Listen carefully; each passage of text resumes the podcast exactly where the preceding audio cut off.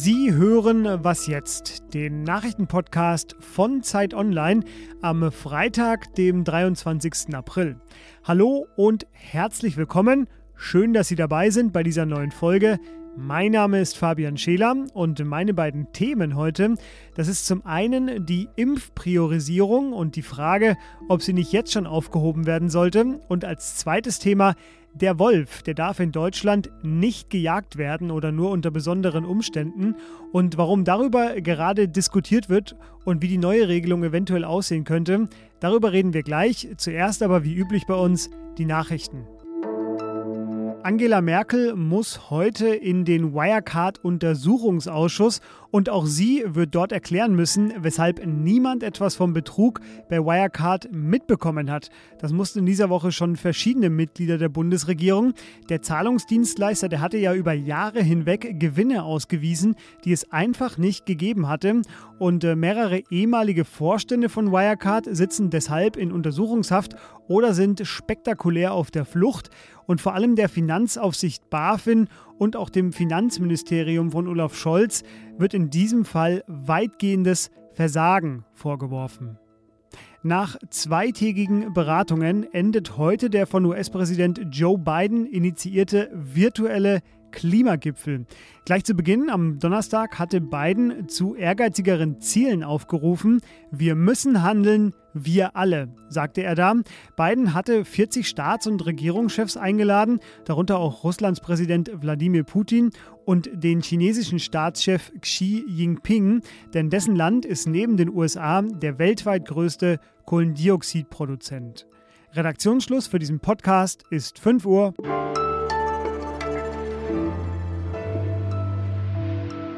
Einige Bundesländer wie Berlin, Bayern, Sachsen und auch Mecklenburg-Vorpommern haben den Impfstoff von AstraZeneca für alle freigegeben, also auch für unter 60-Jährige.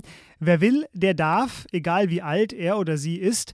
Die Bild-Zeitung berichtet, dass Ende Mai dann die Impfpriorisierung komplett aufgehoben werden könnte, weil dann nämlich genug Stoff da ist.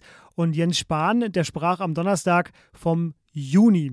Höchste Zeit also darüber nachzudenken. Das mache ich jetzt mit Jan Schweitzer. Er ist Wissensredakteur bei der Zeit. Hallo Jan. Hallo. Jan, ich frage dich ganz direkt, weil die Begehrlichkeiten ja zunehmen mit äh, zunehmender Impfquote. Sollte die Priorisierung für alle Impfstoffe nicht jetzt schon aufgehoben werden? Ich glaube, man sollte noch ein bisschen damit warten, die Priorisierung aufzuheben.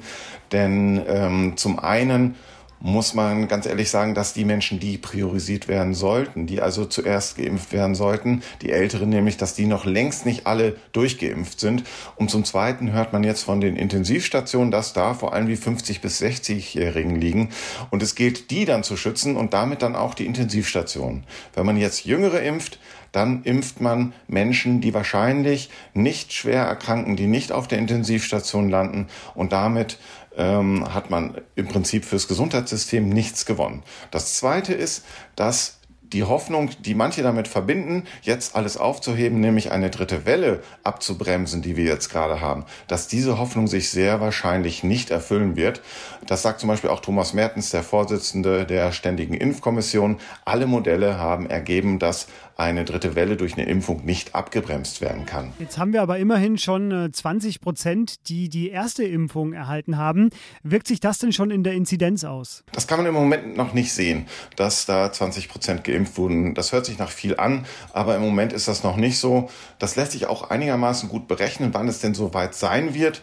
Und äh, Statistiker vom RKI zum Beispiel, die rechnen da mit dem Juni, dass wenn tatsächlich es so kommt, wie es im Moment äh, geplant ist, dass also also so viel Impfstoff geliefert wird, wie geplant ist, dass man im Juni auch Einflüsse auf die Inzidenz sehen wird. Zum Abschluss darfst du uns noch Mut machen. Ähm, welches Szenario erscheint denn realistisch, wieder ohne die größeren Einschränkungen zumindest zu leben, bei dieser Impfquote? Also ich glaube, dass wir schon mit dem mit dem Sinken der Inzidenz, äh, die jetzt durch die Impfung äh, wahrscheinlich sinken wird im Juni, dann aber auch durch die, durch die Saisonalität, das heißt, es wird wärmer, ähm, es gibt mehr Sonneneinstrahlung, dass wir da im Juni schon wirklich einen Rückgang der Inzidenz sehen werden und dass wir dann im Juni, Juli vielleicht auch schon mit so ein paar Kontakteinschränkungen äh, oder ein paar Kontakteinschränkungen auch zurücknehmen können.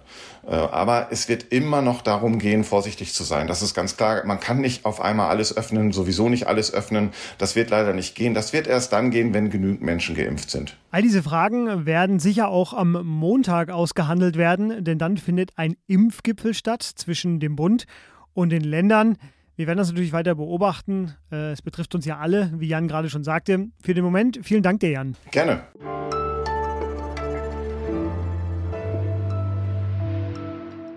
Und sonst so? Heute mal mit einem Quiz. Ich weiß gar nicht, ob wir das schon mal gemacht haben hier im Podcast. Ich fange einfach mal damit an. Sie alle kennen sie, den Klassiker, die Five Pocket Jeans. Kurz durchgezählt, warum eigentlich Five Pockets? Zwei Taschen hinten, zwei Taschen vorne und dann, ah ja, ist da ja immer noch diese kleine winzige Tasche vorne rechts. Was haben wir alle schon an dieser kleinen Tasche rumgefummelt, um das 50-Cent-Stück doch noch rauszubekommen? Ich habe da gerne auch mal einen Schokobon drin vergessen und drin versenkt.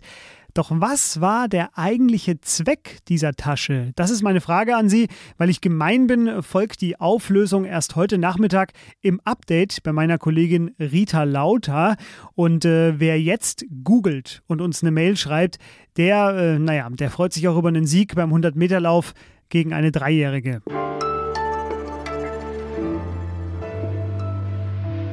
Achtung, jetzt wird es kurz etwas lauter. Geh! Geh weg! Geh! Geh endlich weg, verdammte Scheiße! Ja, dieses Video ging vor kurzem durchs Netz. Sie hören hier eine Frau im niedersächsischen Wietzendorf und äh, die ist mit ihrem Hund unterwegs und ihr Problem ist, dass ihr ein Wolf ziemlich nahe kommt, nur noch wenige Meter trennen sie und das Tier und mit den Schreien will sie den Wolf vertreiben. In Deutschland soll es mittlerweile wieder zwischen 1000 und 1800 Wölfe geben. Genaue Zahlen gibt es dazu kaum. Äh, man weiß aber, dass die Wölfe vor allem in Sachsen, Brandenburg und Niedersachsen leben. Es werden auch immer mehr und äh, immer häufiger reißen sie auch Nutztiere wie Schafe und teilweise auch Pferde. Und äh, deshalb haben die Umweltminister der Bundesländer gestern äh, sich beraten. Und zwar über einen Leitfaden, der Abschüsse regeln soll. Denn der Wolf steht bisher unter strengem Artenschutz und darf bis auf eine ja, Ausnahme äh, eigentlich gar nicht geschossen werden. Und über diese Ausnahme und über diese Debatte rede ich jetzt mit der freien Autorin Maike Rademaker. Hallo Maike. Hallo Fabian. Maike, die Rückkehr des Wolfs ist einerseits natürlich ein Erfolg für den Artenschutz, Andererseits stellt er äh, Landwirte vor allem vor ja, sehr große Fragen. Welche sind das denn? Ja, normalerweise jagen Wölfe äh, in Wäldern und sie jagen Rehe und äh, Wild, werden auch sehr selten gesehen. Aber je mehr Wölfe es gibt, ähm, kommen sie natürlich auch mal dazu, dass sie auf Weiden Schafe und Ziegen, also vor allem kleinere Tiere oder auch Kälber angreifen und reißen, manchmal auch fressen.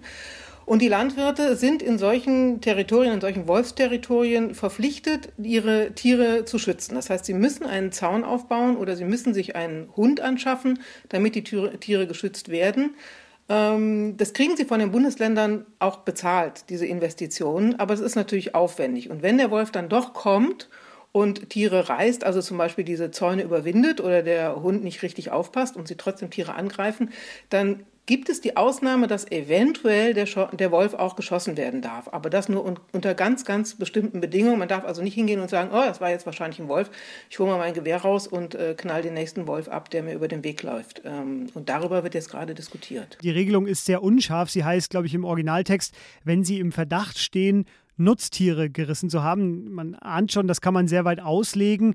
Wie wollen die Länder das jetzt denn konkreter machen? Jetzt soll es einen Praxisleitfaden geben, der ist äh, sehr deutsch, der ist nämlich 59 Seiten lang.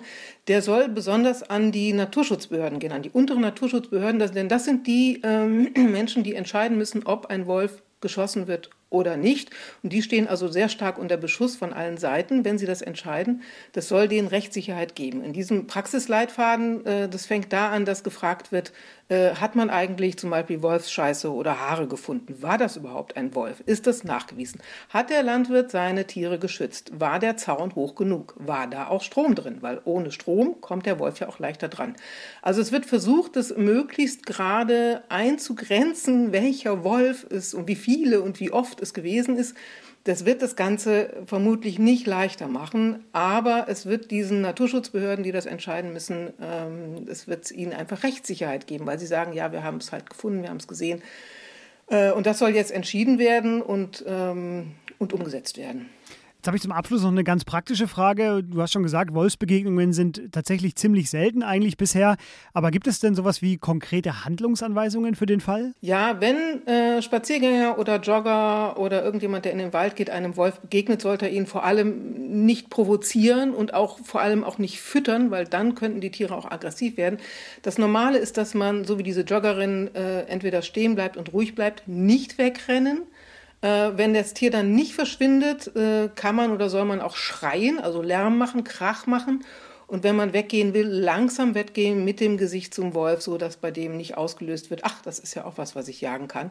Bis jetzt sind solche Begegnungen erstens sehr selten und zweitens doch immer glimpflich ausgegangen. Maike, dir vielen Dank für diesen ja, sehr interessanten Einblick. Gerne geschehen. Ja, später noch die Auflösung unseres kleinen Quiz bei meiner Kollegin Rita Lauter im Nachmittagsupdate, wie immer um 17 Uhr.